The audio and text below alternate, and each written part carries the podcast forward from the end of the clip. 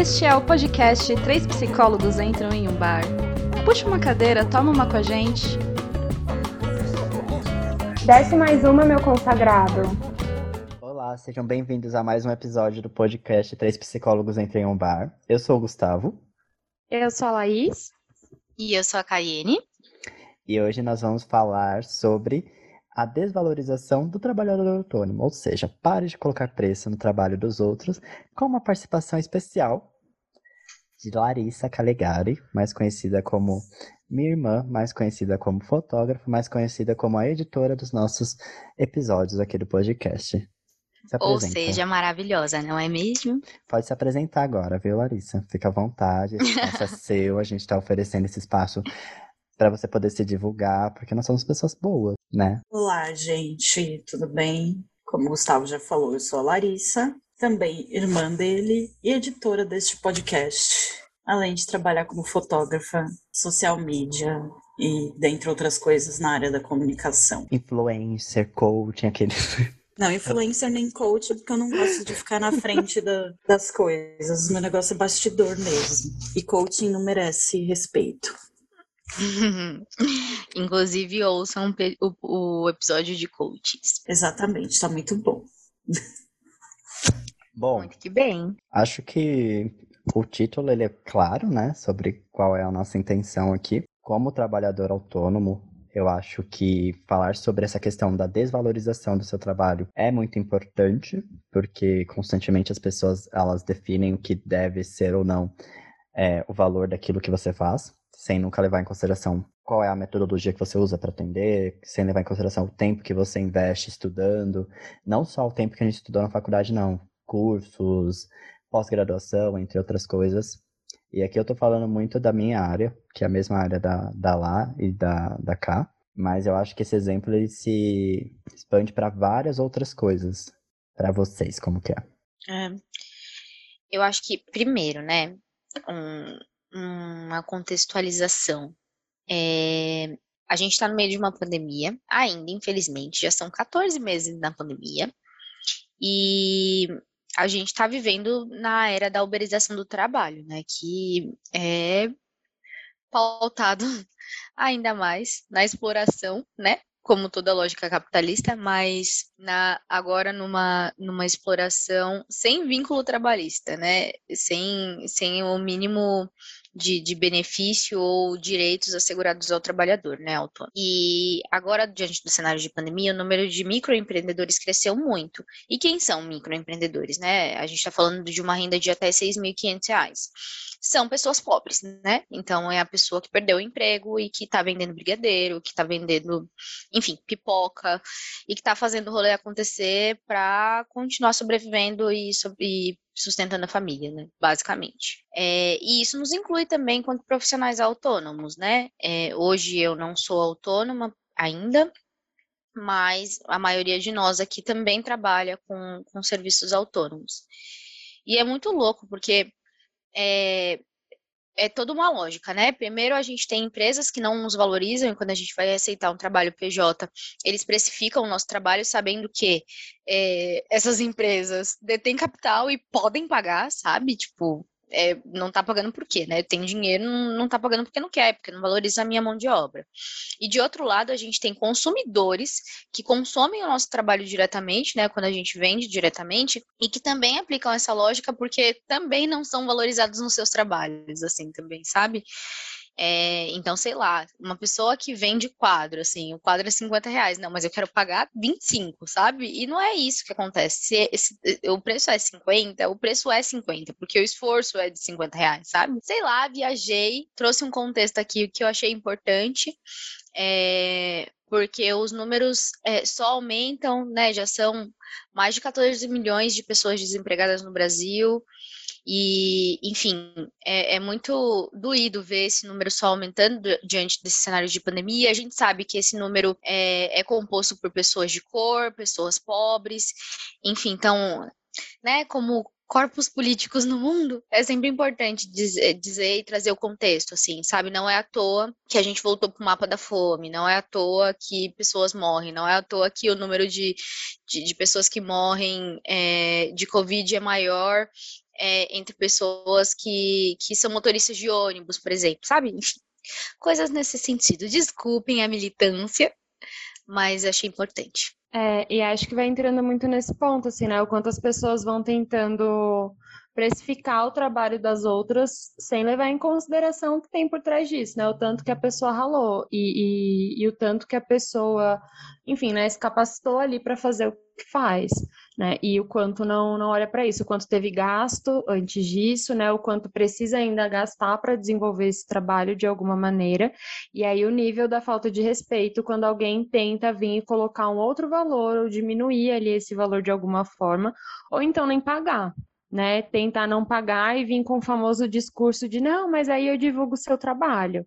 E aí, assim, a divulgação não, não vai pagar a conta no final do mês, sabe? E é muito grave isso. As pessoas precisam, assim, começar a dar essa olhada, né? No meu, no meu caso aqui, com o Gu e com a K, nós estamos muito nesse lugar do. Bom, nós somos psicólogos, então é, é o, valor da terapia, né, ele é um valor que vai sendo ali considerado é, alto de alguma maneira, né? Eu gostaria muito que outras pessoas tivessem é, acesso de alguma forma, mas no período da pandemia a gente observou, a gente até conversou algumas vezes do quanto aumentou o número de procura por atendimento a nível social, e quando a gente olhava assim, eram pessoas que não precisavam desse atendimento a nível social, que estava, sei lá, com um carro do ano, com um telefone do ano, fazendo viagens até no meio da, da pandemia ali de alguma maneira, né? Então, assim, o, o trabalho do psicólogo enquanto um atendimento social, ele é para quem realmente precisa, né? Ele é social, para quem está necessitando disso, né? E isso vale para as empresas também, né? Procuram a gente e,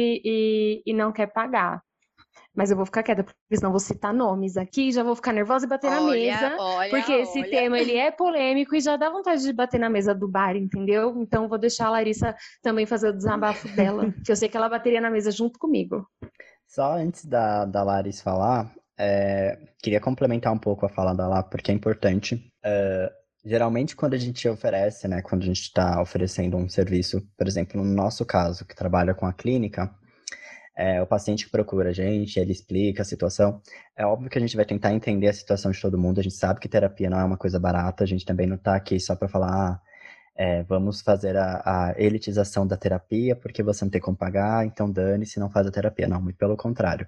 Eu acho que tanto eu quanto ela não somos pessoas até muito abertas a isso, a tentar escutar e entender a, a, a situação de cada, cada pessoa. É, esse é um recado mesmo para aquelas pessoas que sabem que podem pagar pelo que você está oferecendo, mas não querem porque não consideram que o seu trabalho vale tudo isso. Essa é a questão. Sim. Uh, e para as empresas, é, e as empresas é meio que aquela coisa, eu te convido para fazer uma palestra, vai lá fazer a palestra, fala sobre várias coisas, fala sobre coisas importantes, sobre pautas. É, no, meu caso, por exemplo, né, seria pautas LGBTs. No caso da, da lá, entre pautas LGBTs e pautas sobre racismo. E no caso da K também, né? Falando sobre a diversidade no geral. Cara, a gente estuda, a gente tenta levar o melhor conteúdo possível. Se você vai levar uma apresentação, você passa um tempão fazendo essa apresentação é sério que você acha que nós não merecemos receber um valor de pagamento pelo aquilo que a gente está apresentando para o seu quadro inteiro de funcionários? É sério que o nosso tempo não tem valor para vocês? Então é, é sobre isso que nós estamos falando aqui. Exato, exato. A gente não está é, criticando pessoas que não podem pagar pelo serviço, né? É, por isso existe terapia em valor social, por exemplo, né? A ideia é tirar a, a psicoterapia desse lugar elitizado que foi colocado lá no comecinho, né? mas é, que uh, a gente, que pessoas que pode, podem pagar por serviço de qualidade como que profissionais oferecem, possam pagar por completo, né? Afinal, essa pessoa que sobrevive desse dinheiro, né? Dessa grana que entra também. Então, importante. Essa questão da desvalorização do profissional autônomo é, vem muito desse ponto que a Caiane falou mesmo. O desemprego só aumenta, é, tá cada vez mais natural para empresas grandes virarem para você e falar assim, ó, vou te contratar mais como PJ, só que sem caracterizar essa relação de trabalho, porque eles querem te contratar como PJ, mas te dão, falam, você tem que trabalhar de segunda a sexta, das 8 às 5, você tem uma hora de almoço e e é isso. Ou seja, isso é uma relação de trabalho que deveria ser considerado CLT. Se você é PJ, você não deve ter. Você está prestando um serviço, você tem que cumprir aquilo que está dentro do seu contrato. Por exemplo, sei lá, eu tenho que entregar 10 artes por semana para essa empresa. Se eu entreguei isso na segunda, na terça, na quarta, na quinta, eu ainda estou dentro do meu prazo, eu não teria que cumprir um horário dentro dessa empresa. E isso não é respeitado, sem contar que quando você pega uma vaga desse tipo, é a empresa que está dando valor ao seu trabalho e não você que está propondo esse valor. É, diversas vezes as pessoas vêm, me pedem orçamento e constantemente vem um. Ai, não, mas está muito caro. Você faz isso aí tão rápido, você faz isso aí tão fácil. Quando você oferece um pacote. Não faz, faz né, meu coisa... anjo? Exatamente. Quando você cria tudo, toda essa estrutura para se trabalhar por conta, né, como dizem, você já calcula o valor da sua hora. Então, aquele pacote está exatamente dentro do valor que você tem que receber por aquele trabalho. E as pessoas não respeitam isso. Sem contar essa mania que surgiu de que todo mundo tem que ser empreendedor. É uma coisa bizarra. O povo acha que todo mundo tem que fazer aquilo que, por exemplo, Fulano gosta de cozinhar. Ah, então vai vender bolo de pote, vai vender marmita para sobreviver. Você tá desempregado. Tipo, às vezes a pessoa não quer, aquilo é só é. o hobby dela e tem que monetizar aquilo. Você não pode ter uma coisa só por prazer. Sim. Às vezes a pessoa não tem nem condição de comprar o, o básico para poder fazer, né? Que dirá fazer o, o, bolo de pote, sabe? A galera romantiza uhum. muito essa questão de que, ah, porque fulano ficou desempregado, foi vender tal coisa e tal. Cara, mas nem todo mundo tem essa condição, nem todo mundo tem esse talento. E ao mesmo tempo que as pessoas romantizam essa coisa do, ah, foi vender bolo, elas reclamam do preço do bolo. Ah, mas isso eu uhum. faço em casa. Então faz, ué. Pode fazer. É a famosa geração que eleva o Silvio Santos porque ela porque era camelô, todo mundo já ouviu essa história, né? E hoje é dono do SBT. Só que nunca foram reclamar pro Silvio Santos do preço do carnê do baú que ele vende. roubando. Sim. Sonegando imposto. Nem as constantes, nem as constantes, é, é, os constantes apoios do mesmo à presidência, né? Inclusive a presidência Exatamente. que colocou que ajudou a aumentar o número de desempregados no mundo.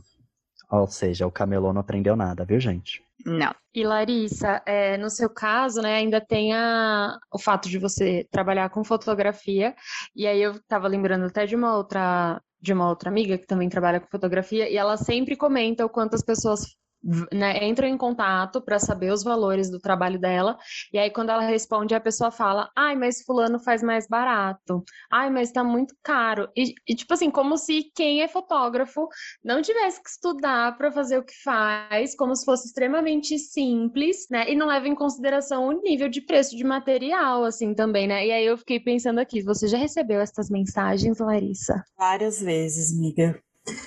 É eu sempre lembro de um caso que foi uma das propostas mais bizarras que eu já recebi, que a pessoa entrou em contato comigo, me pediu um orçamento, eu passei, aí a pessoa me respondeu da seguinte forma: "Ô, oh, desculpa aí, eu não quero desvalorizar seu trabalho não, mas está muito caro". Aí eu perguntei, né? Eu falei: "Mas quanto você queria pagar pelo serviço?" Ele, então, na verdade, meu irmão tem uma câmera profissa, você não precisaria trazer nem o seu material para trabalhar. Ou seja, a pessoa que eu queria, queria que eu trabalhasse de graça, uhum. utilizando o equipamento do irmão.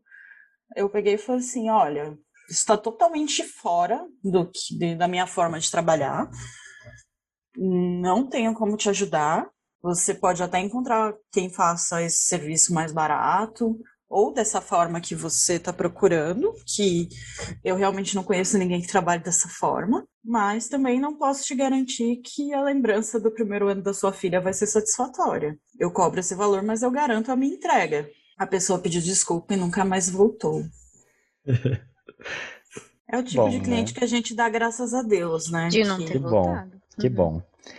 É, eu ia falar justamente isso, né? Da, da pessoa que vira e fala assim: ah, mas Fulano faz mais barato, então por que, você não foi falar com Fulano, né? Se você já sabe que ele faz mais barato, é, você não precisa virar para mim e falar assim: ah, Fulano faz mais barato. Você fala assim: ah, obrigado então pelo seu tempo, e vai lá e fecha com Fulano. né? Eu não tô aqui para colocar o preço no trabalho dos outros, eu tô aqui para colocar o preço no meu trabalho, naquilo que eu posso falar que eu faço, não no que o outro faz, né? Exatamente. É... Ai, gente, o pessoal é muito sem noção, né? Não sei nem se é sem noção que diz. As pessoas, elas brigam porque, sei lá, o salário está baixo no trabalho, dentre outras coisas, mas também não são capazes de valorizar o trabalho do outro. É, como eu posso dizer, vai desmoronando andar por andar até todo mundo passar por essa uberização mesmo, né? De é. Receber nada por várias horas trabalhadas.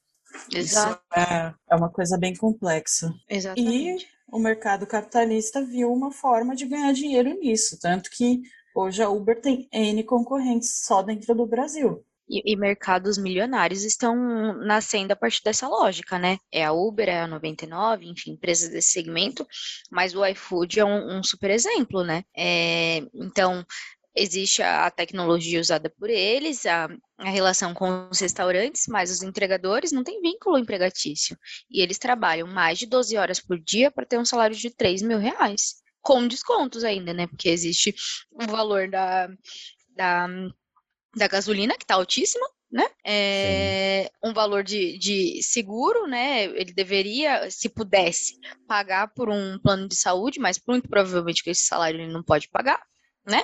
Porque é caríssimo. É, e é isso, né? Então eu tô, eu tô explorando ali uma mão de obra, pagando pouquíssimo por ela, fazendo as pessoas trabalharem horas a fio durante o final de semana, inclusive, né? É, essa pessoa trabalha de, segundo, de domingo a domingo sem folga, né, para conseguir esse salário. E é isso, né? É, é um mercado bilionário que está se formando em cima de, dessa relação de, de, dessa relação de não trabalho, talvez, né? É, de não vínculo com, com pessoas. Sim. Porque e... assim eu me eximo de toda a responsabilidade com esse corpo, né? Exatamente. E essas pessoas que trabalham todas essas horas por um valor irrisório, assim, é... não tem direito a férias, a descanso. Uhum. Se essa pessoa resolve tirar um mês de férias, ela é criticada pelo Duramente. dono da grande empresa uhum. que está passando o sua ela, quarentena ela é até banida, né? Pela, é, até banida pela plataforma. Tipo, passou um mês, é sinal que você não quer mais trabalhar. Então você não pode voltar. Tem um tantão de pessoas na fila que quer entrar, que quer começar a trabalhar, né? Uhum. Isso em tudo, né? Começou-se com os telemarketings abusando cada vez mais da, dos seus trabalhadores, com a desculpa de que eles são CLT, mas assim, a condição de trabalho é, é absurda e foi se estendendo para uma coisa cada vez pior. Sim, e Larissa, você foi, você estava comentando ali, né, sobre a coisa, você e a Cá, né, comentando sobre a questão do trabalho autônomo, né, a gente falando tudo sobre os valores, e eu estava aqui pensando também no ponto de o quanto trabalho, você comentou, né, que tá, tá meio ali sendo romantizado de alguma maneira, mas o, e aí o quanto ele é instável na real, né, e muitas pessoas não olham para isso, né, porque quem é autônomo tem que se virar assim muito para conseguir aquela grana do mês, e no mês seguinte você não sabe se isso vai rolar, se a mesma grana vai rolar, né? Então é, é, a sensação que eu tenho e que eu tinha, né, ali quando eu comecei a trabalhar como autônoma, é que eu nunca ia conseguir, por exemplo, conquistar algumas coisas por conta desse salário ali que que vai mudando, assim, essa grana que vai mudando mensalmente e que uma hora você tem uma quantidade de clientes, uma hora você já não tem mais. Então sempre parece que você nunca pode fazer grandes dívidas. Não que eu faça grandes dívidas porque eu nem gosto de grandes parcelas, eu tenho agonia de grandes parcelas, mas assim, se, se decidir fazer, se precisar fazer, dependendo de como está essa organização, parece que a gente nunca consegue ali também de alguma maneira, né? Porque o trabalho autônomo, no fim das contas, ele é muito incerto. Até a gente começar a criar uma. Tentar ali criar uma certa estabilidade, é, é um trabalho de muitas incertezas. Então, assim, não dá de forma alguma para colocar nesse lugar da romantização, né? E aí, mais uma vez, o quanto as pessoas precisam dar valor a quem está fornecendo esse trabalho ali de a, a, todos os trabalhos, na real, né? Mas em quem está ali num, num, trabalho autônomo também, porque tem muita coisa para pagar por trás. No nosso caso, que é psicólogo, a gente tem imposto para pagar todo mês na clínica. Então, assim, é muito humilhante, cara.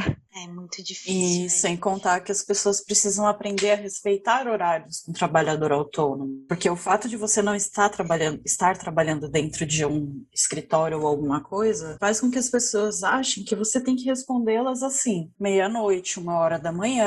E se você não responde, é sinal de que você não está afim de, de ter esse cliente, que você é irresponsável, que seu atendimento é ruim. Mas assim, a pessoa não vai ligar sei lá, na Coca-Cola às 10 horas da noite, sabe? Pra pedir alguma coisa. Por que, que eu não posso ter o meu horário definido só porque eu sou autônomo? Depois de um certo horário, você tem que respeitar que as pessoas podem não estar disponíveis, sabe? Que elas têm vida além do, dos seus trabalhos. Ah, com certeza. Sim, e acho que a, além de, da coisa do ter o horário de, de trabalho, né, que as pessoas têm o horário de trabalho, acho que as pessoas levarem em consideração isso, né, que é um trabalho, porque acho que as maiores reclamações, assim, que eu ouvi durante esse período de pandemia é o quanto muitos trabalhos autônomos, é, é, por, pela pessoa estar em casa, dependendo da situação, pelo restante da família estava sendo considerado assim que essa pessoa não estava trabalhando ou porque tem um, um, horário muito mais flexível, ou porque estava fazendo esse trabalho de casa ali de alguma maneira, e aí é um trabalho realmente mais, não vou nem dizer mais tranquilo, mas com mais flexibilidade. Às vezes você tem um espaço maior ali na agenda de alguma maneira, as pessoas não considerarem trabalho. Então, assim, é, é, é uma sequência de desrespeitos, assim, né, que vai acontecendo, às vezes por parte de familiares, por parte de quem às vezes você divide a sua, a sua casa ali, e de, das pessoas realmente, né, que entram em contato para consumir o, o produto, o, o, seu trabalho de alguma maneira. Eu já perdi a conta de quantas vezes eu ouvi, mas você só tira foto ou você trabalha também? Nossa, sim. O do psicólogo é o famoso, nossa, mas o seu trabalho você só senta aí e fica escutando. É, super de é boa. fácil. E, tipo... É, é assim, é tipo no filme, né? Você senta lá e olha pra pessoa. Ah, mas não é, gente? Não tem o... caminha lá pra você deitar? Não, tem. Algumas abordagens tem. Eu Brincadeira, gente. Aquelas, eu não podia eu quero um perder a piada. Eu amo. A gente já sabe quem vai ser a tiazona do pavê, né? No futuro. Pois é, no futuro. Péssima, viu? Vou fingir que não entendi. Ai, gente, mas é isso, né? Muito doido. É, E ainda rola, tipo, um, sei lá, como a gente pode chamar, uma gourmetização, sei lá, é, de, de pessoas que trabalham com, com conteúdo financeiro dizendo, puxa, faça renda extra, né? Venda seu bolo, enfim, durma, é, trabalha, trabalha enquanto eles durmam, do, dormem, né? É, então, além de ter um, um trabalho fixo, muitas vezes, para complementar a renda, né, e, e sobreviver, é, pessoas se arriscam, né? Vão fazer Uber sim, vão entregar iFood sim, vão vender é, suas habilidades sim. É, isso é muito doido e é muito sintomático também, é sinal que as pessoas não têm, não conseguem ter acesso ao mínimo, né? Enquanto CLT, enquanto trabalhador, é, de venda de força de trabalho para sobreviver, né? Então é sinal que o nosso, será que o nosso salário mínimo será? Pergunta retórica, obviamente. Ele atende às necessidades mínimas de uma família? Senão, Nunca, né? senão a gente teria Não. necessidade de trabalhar em três empregos? Exatamente. Duas, duas frases que eu odeio. Trabalhe enquanto eles dormem. Aí eu fico E pistola. tem a mentalidade de patrão. Quando você está procurando emprego, que aí tá, tá assim a descrição, tem a mentalidade de patrão. Assim, eu não sei qual das duas é a que eu mais odeio. Eu não tenho que ter mentalidade de patrão, eu tô me candidatando para uma vaga. Você que é o dono que tem que ter essa mentalidade, não eu. Sim. Ai, Ai, ai. gente, não dá pra mim. É, eu acho que essa romantização do, do inclusive do, do poupar dinheiro é uma coisa assim bizarra, né? É, ver algumas pessoas se aproveitando desse momento da crise para fazer vídeo para ganhar likes no YouTube, né? Do tipo, esse é o melhor momento para você começar a investir e você se Nossa, virar, porque o brasileiro não, pode- não vamos. Ai, gente. Ai, não vale a pena dar biscoito para esse tipo de gente. É a pessoa que tem um milhão na conta e quer falar que o brasileiro é uma pessoa criativa e pode se virar, tá? É, Linda, só um recado para você. Pega o seu um milhão e vai virar gente, porque tem pessoas passando fome. Só isso. Exatamente. Exatamente. Eu, graças a Deus, nem sei quem é essa pessoa. Eu vi esse vídeo Não tá um dia na perdendo minha nada. timeline. Continue nesse lugar onde você está, de alienação sobre quem é essa pessoa. Sim, Prefiro, Vale a pena. porque eu sempre lembro de um trecho do Atlanta, do seriado da Netflix, que ele fala do. é, eu não tenho como poupar dinheiro, eu tô preocupada em comer hoje, não em setembro. Eu sou pobre. E isso é a realidade é a realidade. de diversas pessoas.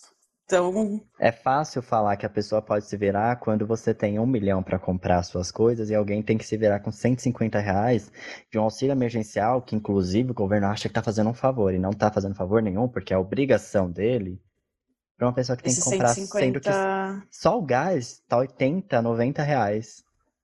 Como é que a pessoa 90 come? reais. Ah, é, vamos, vamos, então vamos fazer fogão a lenha. Claro, vamos fazer fogão a lenha. Todo mundo tem condições.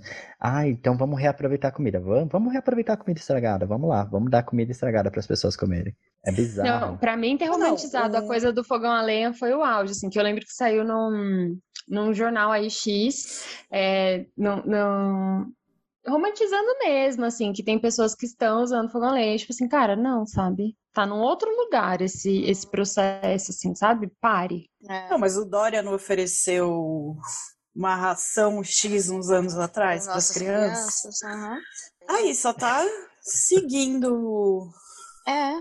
É tá muita coragem, né? aqui É muita coragem. várias coisas agora. Pra gente falar sobre vários Gente. absurdos. Mas você Nossa. falou dessa matéria, eu lembro de uma matéria que falava sobre quando é seguro comer uma comida estragada. Ai, gente, que horror. Eu Cara, é vi, eu vi um estudo hoje mesmo, inclusive, que dizia que 77% das pessoas que usaram o auxílio emergencial usaram para comprar alimento. 77% das pessoas. É, então, gente, é o básico, é o mínimo. Mas aí eu como e não acendo a luz, né? Eu como e não. Não, não, e você come talvez uma semana, talvez. Come 15 dias, uma família de três pessoas. 15 dias. Não dá 15 para um dias. mês. Vai no mercado hoje, vai ver o preço das coisas, né? Vai ver, vai olhar todo o, o absurdo, né, dos preços, enfim. E como que essa Mas- pessoa, essa família recebendo 150 reais, vai investir em ser empreendedor em algo se não tem como comprar matéria-prima? Porque o brasileiro é talentoso. O brasileiro é talentoso. Você não ficou sabendo disso? É talentoso, É ele pode se virar. criativo, é, É criativo. Ah, Ai, meu a Deus. felicidade do brasileiro. O brasileiro tá desesperado, minha filha, tá desesperado. O brasileiro quer comer, o brasileiro quer ter saúde, quer sobreviver. Ele quer poder ir trabalhar sem ficar com medo de que vai morrer, seja pela polícia ou seja pelo vírus. Essa é a O Brasil tá realidade. lascado. O Brasil tá lascado. E nós também. Já diria do Vigor Gil. Poeta contemporâneo. Ai, gente, mas é isso, né? Acho que foi um episódio para reclamar Fazer um do desabafo. governo, para reclamar das pessoas, para reclamar de tudo. Eu acho reclamando isso- com Lorelai sem a Lorelai. É. É, eu acho que só para a gente encerrar, eu queria deixar um recado de que é, valorizar o trabalho da outra pessoa não é difícil. É, se você acha que não serve para você, ok, não serve para você, mas pelo menos tenha respeito, né, com a outra pessoa. Outras pessoas podem vir e valorizarem aquele trabalho. É legal ter esse tipo de, de postura, de empatia. É, e principalmente, para de achar que porque o outro tá fazendo uma coisa que você acha que é simples, que aquela coisa é simples. Até você ir lá e fazer, não é simples. É isso, E Gustavo. pare de achar que seu amigo autônomo precisa. Pare de achar que seu amigo autônomo precisa te fazer serviço de graça. Por favor. A galera também tem que Exatamente. respeitar isso. A conta de luz não se Sim. paga com a sua divulgação para 500 seguidores. Ai, que Pois ódio é. dessa galera. Eu tenho 500 seguidores para divulgar seu trabalho. A pessoa tem 500 seguidores. Desses 500, Ai, meu Deus. 200 é parente. É.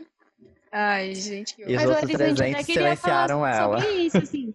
é a gente usar os nossos seguidores do podcast para divulgar seu trabalho. e aí você faz um desconto pra gente no pagamento das. Enfim, a gente pode ter uma reunião depois. Podemos, claro. Mas, mas eu acho que só pra. Agora, realmente, para aproveitar esse espaço, a Larissa ela tem um Instagram onde ela divulga o trabalho dela como fotógrafa. Tem várias coisas muito bonitas e tem o um site também. Depois a gente vai deixar o link lá na descrição, tá bom? A bicha lacra, viu, querida? Divulga o seu trabalho, amada. Esse espaço é seu. Obrigada, gente. Quem quiser conhecer meu trabalho, é só acessar larissacalegari.com ou nas redes sociais, arroba Larissa Calegari Fotografia. Tem todos os meus trabalhos com fotografia. Se estiver interessado em alguma outra coisa, em termos de edição, comunicação, publicidades em geral, é só chamar no inbox ou na agência Café com Canela, que é a minha agência junto com a Aline. Hum, é isso. Parabéns. Obrigado por, por, ter vindo e participado com a gente. Por ter vindo, não, né? Porque tá cada um da sua casa, mas obrigado por ter participado. é isso, gente. Eu Obrigado. que agradeço o convite, gente. Obrigada. Continuem escutando o podcast, viu, pessoas? Um beijo. Beijo. Um beijo. Beijocas. Chefe, fecha a conta aqui, por gentileza. E aí, gostaram do episódio? Tem sugestão de tema? Mande um e-mail para trêspsicólogos@gmail.com. Nos sigam no Instagram, arroba trêspsicólogos. E meu consagrado, desce uma gelada.